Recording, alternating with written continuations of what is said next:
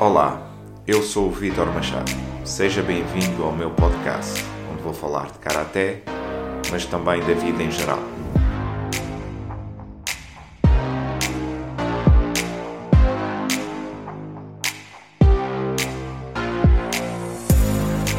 História, motivação, propósito, treino, alimentação, filosofia.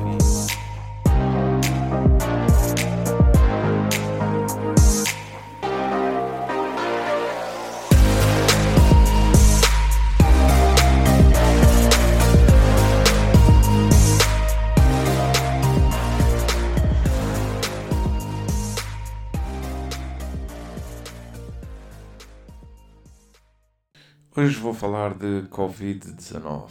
Um, o podcast não vai ser muito longo porque estamos todos já um bocado saturados desse tema, mas existem coisas um, sobre as quais eu já há algum tempo queria falar e, uh, e então vou fazer este episódio um, com a minha opinião sobre, sobre este assunto todo e depois como se relaciona à atividade física e e ao karaté em geral. A primeira coisa é de que uh, isto, obviamente, quando aconteceu, uh, no início, em março de 2020, em Portugal, obviamente que eu também fui para casa, como a maioria das pessoas, uh, e pensava que o mundo ia acabar, ou pelo menos o mundo como conhecíamos ia acabar. Só que, ao fim de algum tempo, começou-se a ver efetivamente que as coisas não eram assim tão más como as pessoas o faziam parecer inicialmente. Um, a verdade é que se criou uma pandemia uh, de medo, que acho que é uma pandemia pior do que o próprio vírus, em que se meteu medo de tal maneira nas pessoas que, um, passado uh, já mais de, de ano e meio, um, continuamos algumas a ver algumas pessoas que diariamente vão ver os números de Covid e estão sempre, ai que desgraça, que desgraça, fechem os aportes e por aí fora. Um, isto é, é, verdade, tem que se levar a sério, mas o, o mundo e a vida não pode parar. E um, essas pessoas dizem fechem os aeroportos, fechem tudo, todos em casa, obviamente nada bem trabalhar, porque se trabalhassem sabiam que a realidade não, não pode ser essa. Um, e, e, e, portanto, existem, uh, criamos uma, uma pandemia de hipocondríacos também. Um, uma série de pessoas que uh, vivem com, com medo de tudo e, e, que querem que fiquemos fechados todos em casa, mas obviamente que isso não é possível porque alguém tem, tem que trabalhar. Um, o mais importante uh, nunca foi falado desde o início da pandemia. Um, é que isto é um vírus e como qualquer um outro vírus, um, quanto mais preparado o nosso sistema imunitário estiver, um, mais hipóteses nós temos de sobrevivência. É assim com qualquer um vírus, qualquer uma infecção, qualquer uma bactéria. E um, nós, desde o início da pandemia, que devíamos ter aconselhado as pessoas a levarem uma vida ativa, um, a comerem de uma forma saudável, um, a descansarem, a dormirem as 8 horas, não, não fumarem, não beberem álcool um, e, e por aí fora. E isso passa um bocado ao lado. É sempre vamos tratar dos doentes, tratar dos doentes, tratar dos doentes. Quando a prioridade devia ser sempre, devemos ter um grupo, devemos ter uma população de pessoas uh, saudáveis. E isso, isso foi um dos pontos que sempre me, me irritou. Obviamente, que as regras que foram sendo introduzidas pelo governo, umas faziam sentido, distanciamento social, um, e depois mais tarde as máscaras, e outras não faziam absolutamente sentido nenhum, como uh, a questão dos restaurantes abrirem só a determinadas horas ou, ou as lojas abrirem só a determinadas horas, o que fazia com que houvesse até maior concentração de pessoas, porque obviamente se reduz o horário de funcionamento temos menos horas o espaço aberto, vamos concentrar mais pessoas. Isto é matemático, não, não tem como falhar. E, portanto, havia regras uh, que não faziam absolutamente sentido nenhum. E depois havia os comportamentos de algumas pessoas uh, que estavam à frente desta questão da pandemia, como aquele famoso vídeo de que entram todos no elevador sem máscara, mas ficam, fica cada um virado para o secante e aí não há problema. Quer dizer, das coisas mais ridículas que as pessoas que estão à frente e que estão em posições de governo tinham que ter muito cuidado porque eles estão a dar o exemplo ao resto do país e ao fazerem coisas daquelas, pois obviamente ninguém leva uh, isto a sério. E portanto, é um vírus e como qualquer outro tem que ser tratado como um vírus. Uh, devia ter havido muito mais promoção da atividade física, principalmente atividade física ao ar livre. Não havia motivo nenhum para não haver uh, atividade física ao ar livre, principalmente à medida que se foi descobrindo que o vírus é destruído pelos raios ultravioleta e, e como tal, uh, é difícil haver propagação uh, na rua. Depois, um, desde o início deste ano, que temos o acesso às vacinas, e aqui entra outra parte que é os negacionistas da, da vacina. Um, ah, porque não sabemos o que é que leva na vacina. Assim, eu já fui vacinado uh, contra várias doenças, não é? Desde bebê. E nunca me dei ao trabalho de ver o que é que havia na vacina. Porque eu simplesmente acredito na ciência. E acredito que, que as pessoas que também têm família, que estão à procura do melhor para si. Uh, e portanto estão a fazer uma vacina para o bem de todos. Obviamente há reações alérgicas, pode ver como com qualquer medicamento, mas isto é uma coisa que vai sempre acontecer, porque nós somos todos diferentes. Agora, a desculpa de ah, eu não levo a vacina porque não sei o que é que a vacina contém, pois é muito simples, é só ir ao site, não é? Por exemplo, veio a vacina da Pfizer, é muito simples, vou ao site da Pfizer, está lá tudo discriminado o que é que leva, ok?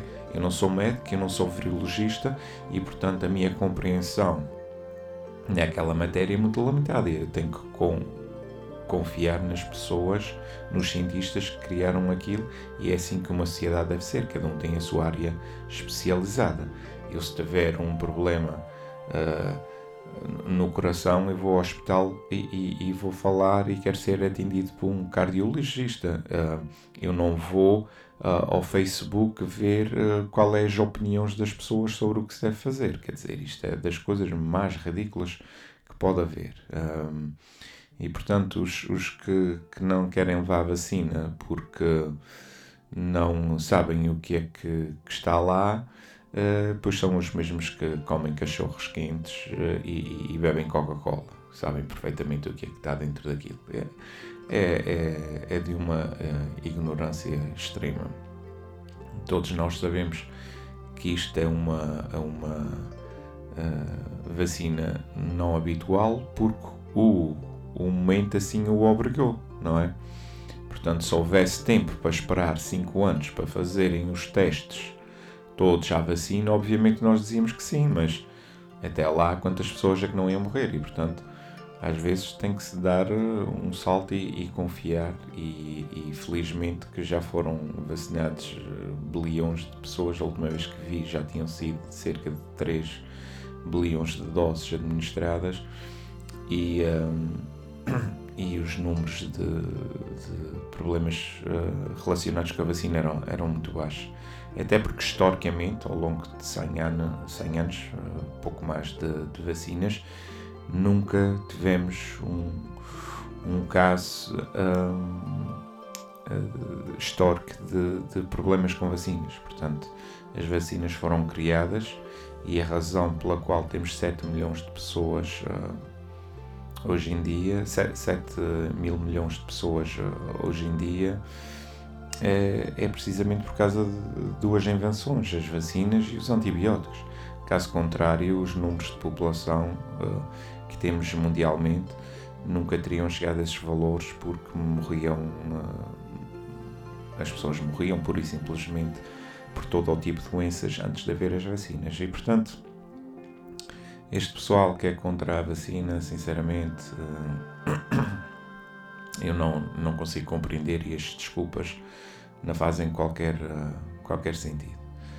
Um, agora, avançando uh, em procura de uma de uma certa normalidade. Obviamente vamos ter que ter uh, cuidados, um, mas também com uma gripe ou, ou, ou, com outras doenças infecciosas nós temos que ter cuidado. Temos que ter cuidado, temos que tentar ser o máximo possível uh, saudáveis. Obviamente que as pessoas saudáveis também ficam doentes, mas se nós tivermos um sistema imunitário forte, as nossas probabilidades de sobreviverem são, são mais fortes. E daí é fundamental, como já referi anteriormente, exercício físico é fundamental, alimentação equilibrada é fundamental, descanso, dormir é fundamental. Portanto, depois temos uma série de vitaminas, podemos tomar vitamina C, vitamina D, eh, ou então apanhar sol, que, que nos ajudam a ter um sistema imunitário uh, forte.